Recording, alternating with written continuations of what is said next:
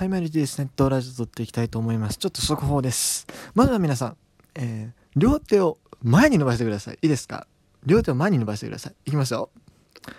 ダン、ダン、ダン、ダン。ブー、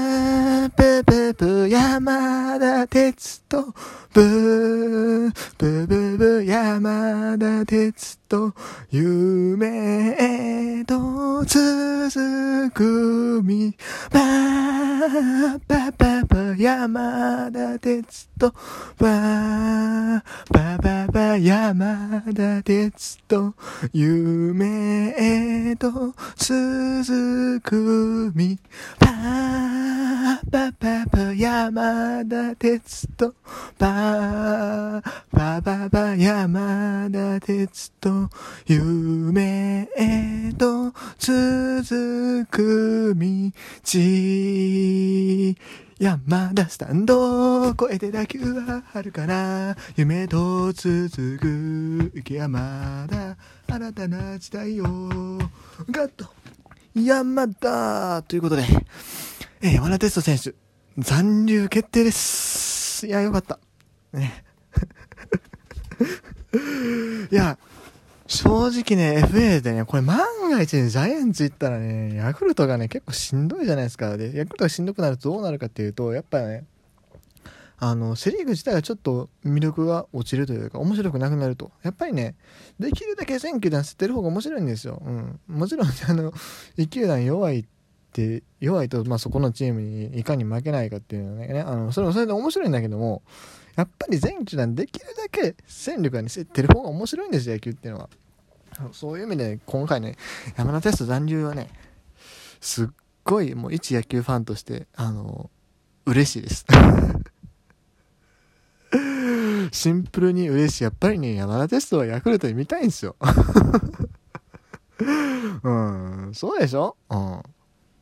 ということでね、えー、思わずちょっと速報を取っておる。いや、なんで、なんでってね、僕、さっきね、朝6時のやつの収録したんですよ。そう。したんですけども、それ、それ、それね、あの、もう、そのタイミング、それが撮った時点多分2時半とかなんですけど、2時半からまあ3時の間で撮ってるんですけども、そのタイミングで実はね、あの、もうすでに出てたっぽいですよ、ツイッターとかで。出てて、まあ、ヤフーニュースとかになったのが3時のタイミングっていうところで ちょっと、ね、僕のね、情報収集能力が悪かったで、ツイッターをね、全く見てなかったんで、ああ、すいません。だから、ね、ちょっと今ね、えっ、ー、と、緊急収録しておるところです。いや、でも本当に良かったなと。まあ僕はね、正直ヤクルト山田テスト手放すと思ってたんですよ。うん、正直今季の使われ方とか見てると、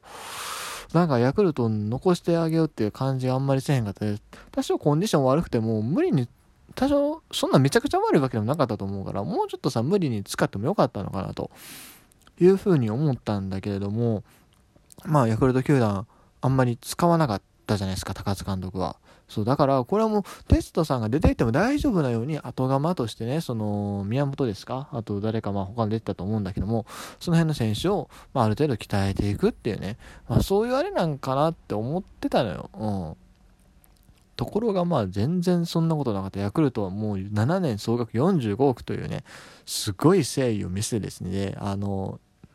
まあ、中堅からベテランにかけての選手をね、バサーって切って、もうテストで愛を捧げましたね まあびっくりですけどもいやどうなんですかね実際のところ。まあ僕あのまあ一ファンとしてねヤクルト以外の山田テストは正直あんまり見たくなかったからすごい喜んだしやっぱりさ侍ジャパンではまあこれもただ単純に応援から話になってくるんだけどもいやでもヤクルト戦行った時もそうじゃないですか。あの山田テストってみんなで叫んでる風景があれが神宮の風景じゃないですか。ね。あの、傘さして、傘さすのと、あと、みんなが両手を前に出して山田テストをね、あの宗教のようにあれやるのがね、あの、いいんですよ。それね、もしね、ジャイアンツ行ってね、なんかね、変な、変な応援歌スターのジャイアンツの応援歌、応援団の方が怒られるし、まあ全然いい応援歌作ってくれるかもしれないですけども、なんかさ、なんか、何？フィンロード進め山田テストとかね。あと、なんか、なんや、まあ、歴新たな歴史を刻め山田テストみたいなね変なね前奏地でねなんか中うん応援歌できてもなんかなんか多分しっくりこうへんと思う。うんまあ、そういうの嬉しいし、うん、やっぱでもヤクルトの背番号1やからね。ヤクルトの背番号1って多分12球団でもトップクラスに重い番号ちゃう。だってまあ池山さんの後池山さんの前もおったかな。ちょっと僕そうごめんなさい。そこまでちょっと教養がないんですけども池山さん岩村さんそして青木さん山田テストとつないできたね。このミスタースワローズの番号ですよ。うん。絶対他球団にが、まあ、今村さんに関してはメジャー挑戦という形で、まあ、ヤクルト去ったりはしたけども、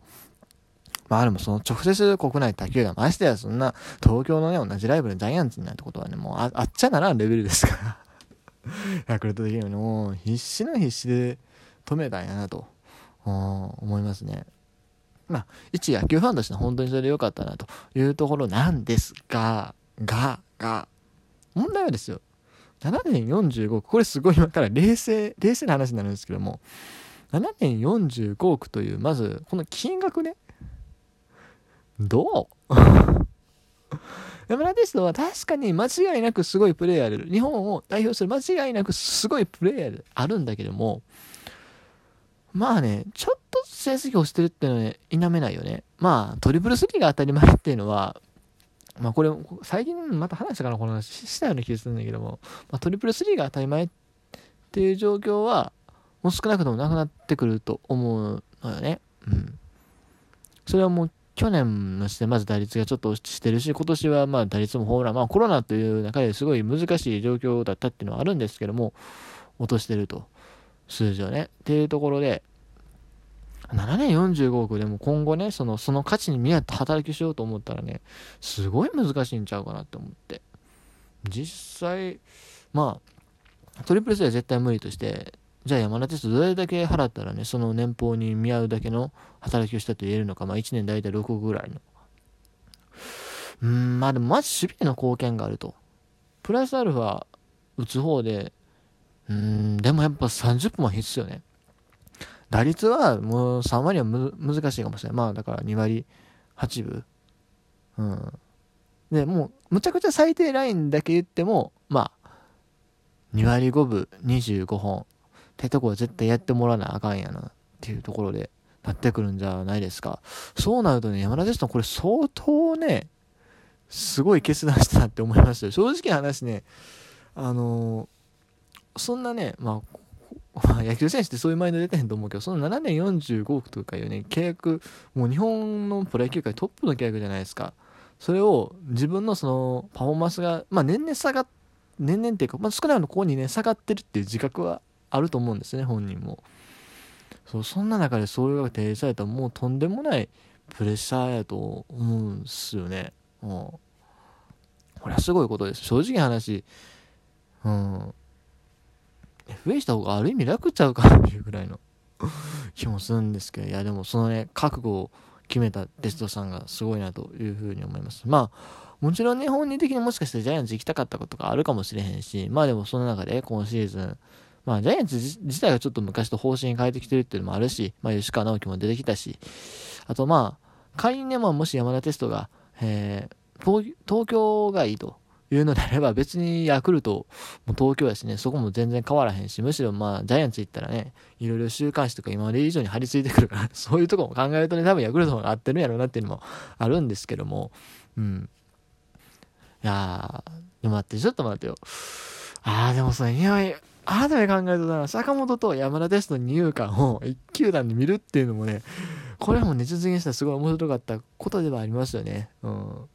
まあでもそれされたらね、ちょっともうセリーグが、セリーグが思んないんで いや、まあだからってジャイアンツが独走するとは思わないですけども、いや、でもする可能性あるしね。まあまあまあまあ。まあでもとにかくあの、いろんな意味で、あの、今回の山田哲人選手の決断っていうのは良かったと思うし、ただその代わり本人は、まあ、一番楽なように見えるかもしれない。もちろんヤクルトもね、あの、ヤクルトっていう球団も一筋って表明したようなもんやし、ヤクルトもきっとね、引退後のいろいろな条件も、まあ正直裏でつけてると思うから、ある意味楽な選択したように見えるかもしれんけども、これはある意味すごい、あの、重い責任を背負わされたというか、あの、すごい覚悟を決めたことでもあると思うんです。本当に、だってあの弱小球団でそんなに金もないヤクルト球団にあんだけの金を出させるっていうのは、相当なことですからね。そこ本人もすごい分かってると思うし、うん。まあすごいすごい すごいしか？言言われへんけどもやもうすごい選手やからさ。日本日本プロ野球史トップクラスに多分セカンドで一番すごいちゃうぐらいの選手じゃないですか。まあいくら球場が神宮とはいえでもあ守備もいいじゃないですか。菊池がいるからかすむけどさ。1回ぐらい GG 賞取っても全然おかしくないクラスの選手ですよ。うん。